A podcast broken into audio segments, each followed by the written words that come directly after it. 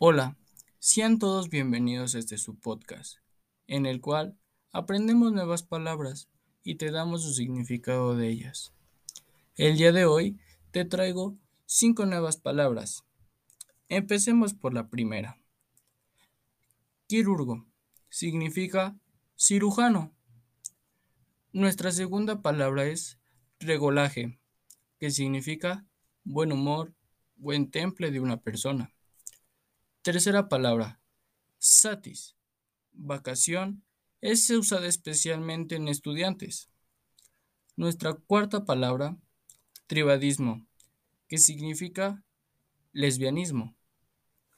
Quinta y última palabra, uxórcido, que significa muerte causada a la mujer por su marido.